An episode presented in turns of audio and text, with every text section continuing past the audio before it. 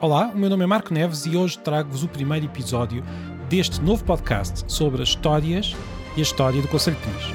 Faz parte do projeto Peniche Ilha do Tesouro e se quiser saber mais pode ir à página ilhadotesouro.pt mas peço-lhe uma coisa, não vá já, espere pelo fim do episódio porque temos muito para contar. Vamos falar hoje do fundador do Conselho, de onde é que veio esse fundador, e ainda vamos ter tempo para saber que ligação tem a sua história ao brasão do rei britânico. Sim, esse mesmo que começou agora o reinado. Vamos ainda saber quem eram os francos e quem eram os galegos que viviam por aqui no reinado do nosso Dom Afonso Henriques.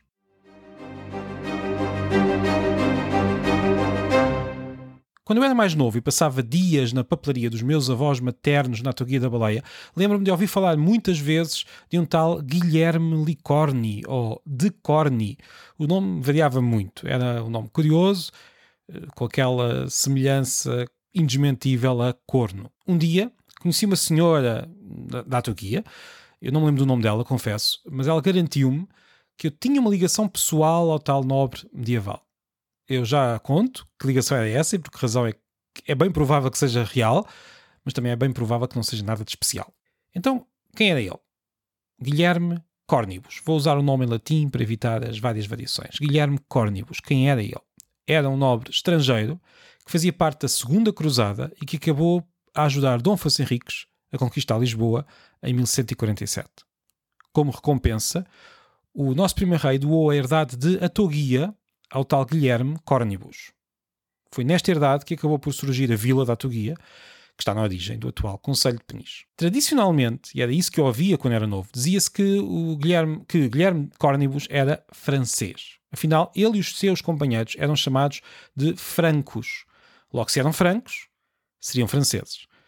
A verdade é que os cruzados que ajudaram Dom Afonso Henriques eram um exército cruzado, constituído por nobres alemães, flamengos, ingleses, anglo-normandos, todos eles eram chamados de francos. Façamos, vou fazer aqui um pequeno desvio. A cristandade, por essa altura, estamos aqui no século XII, dividia-se entre os cristãos da tradição bizantina, no Oriente do Mediterrâneo, que se viam a si próprios como continuadores do Império Romano. A sede do Império era agora Constantinopla os cruzados eram cristãos que vinham do Ocidente, dos territórios do antigo Império Romano, que se dividia, o Império dividia-se agora em vários reinos e senhores de origem, muitos, muitos deles eram de origem germânica, e estes cruzados que vinham do Ocidente e que iam para o Oriente conquistar uh, a Terra Santa eram chamados francos. Portanto, os francos eram os que vinham do Ocidente, em contraste com os romanos que estavam no Oriente, os cristãos do Oriente. A língua que estes cruzados usavam no Mediterrâneo era chamada muitas vezes de língua franca, era, uma língua, era a língua dos francos, que seria uma espécie de. era um latim, uma língua de origem latina, mas com muita mistura, que servia para comunicar entre as várias comunidades que iam para o Oriente. Era uma língua de contacto. E vemos aqui neste nome língua franca uh, um indício de que estes francos não eram só os franceses, eram uh, todos, todos estes cristãos do Ocidente. Aqui, por, por esta zona, Portugal, da zona da Península Ibérica, aqui do Ocidente, um, estes francos seriam os europeus ocidentais para lá dos Pirineus, aqueles que vinham também ajudar a conquistar a parte sul da península. Portanto, Guilherme Cornibus era franco, mas não era francês. O seu nome Corny, uh, e ainda a representação heráldica, o brasão, que ainda hoje vemos na, na bandeira da freguesia da Atuguia da Baleia, onde temos um touro, dão a entender que Guilherme Cornibus era um nobre anglo-normando, ou seja, parte da nobreza inglesa da época.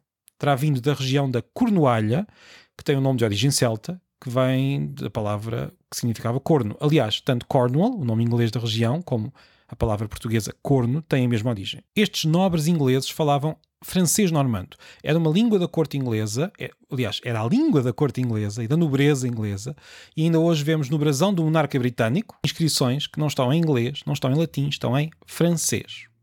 Portanto, o fundador do nosso conselho é bem provável que fosse um inglês de língua francesa, vindo daquela ponta sul da Inglaterra, onde também se fala, onde também se falava nessa altura uma língua celta. Chegou cá e ouviria a população a falar, bem, na verdade, ainda não se dizia que as pessoas falavam português, e por aqui, como já vamos ver a seguir, as pessoas eram chamadas muitas vezes de galegos. Mas já lá vamos. O Guilherme Cornibus foi assim o primeiro donatário de Atoguia. Recebeu de Afonso Henriques um território significativo, confinava a norte com Óbidos e a sul com o território da Larinhã, que tinha sido doado a Dom Jordão, que era um primo do Guilherme. Guilherme Córnibus. A oeste, claro, tínhamos o Oceano Atlântico, onde se via a ilha de Peniche ao largo. Dom Afonso Henriques terá escolhido Guilherme Córnibus por ser um militar experiente, o que ajudaria a proteger a fronteira marítima das incursões da pirataria muçulmana e ainda por ter condições para povoar a região. No livro que estamos a criar neste projeto, aparecem piratas, como verão, como não, e não podia deixar de ser, é um livro de aventuras, nada melhor do que piratas, e enfim, o Guilherme Córnibus tem lá uma rápida menção, mas digamos que foi mais importante na história real do que nas histórias inventadas do nosso livro. Mas vai aparecer no guia histórico que fará parte do livro. Guilherme Córnibus tornou-se senhor destas terras por decisão do rei. Nos documentos que ele próprio emitiu, por exemplo, nos forais, aparecem referências a duas comunidades distintas. Haveria aqui, por esta zona, galegos e francos. Os galegos eram grande parte da população. Dedicavam-se à lavoura e à pesca e era sobre eles que recaía a maior parte da carga fiscal. Os francos teriam a mesma origem geográfica de Guilherme e eram a elite, uma minoria que detinha as terras onde trabalhavam os galegos. Além de francos e de galegos, havia também uma importante comunidade judaica. E foi assim o início do nosso conselho. Tínhamos aqui duas comunidades, os galegos, os francos, tínhamos, eh, aliás, tínhamos três comunidades, os galegos, os francos e os judeus, e tínhamos um senhor, o Guilherme Córnibus, a quem tinha sido oferecido este território, que começou a criar a Vila da Autoguia da Baleia. Uma vez disseram, como disse no início, uma senhora disse-me que eu tinha uma ligação direta a Guilherme Córnibus, disse-me, garantia-me garantiu-me que eu era descendente dele. E porquê? Porque eu tenho no meu nome o apelido Franco.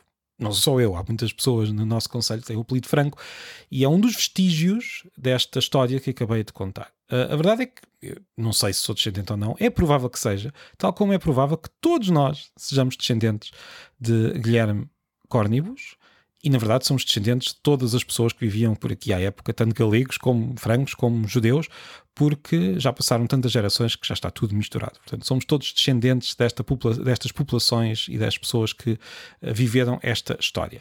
E não, não é só o apelido franco que encontramos em muitas pessoas, que é vestígio uh, da, da, história de galegos e francos, também temos terras aqui no oeste com nomes uh, bem significativos, como a dos francos e Vila Verde dos francos. E enfim, nós já sabemos quem são estes francos, vinham, vieram com Guilherme Córnibus, e os galegos. Não me parece muito difícil saber de onde é que vinham, mas falaremos da razão por, por andarem por aqui no próximo episódio. Como disse, se quiser saber mais sobre o nosso projeto, vá a ilhadotesouro.pt. Agora sim, já pode ir, o episódio já acabou. O conteúdo do episódio baseia-se no guia histórico que está a ser escrito por Rui Venâncio, historiador do Conselho de Peniche. Então, até breve, até o próximo episódio.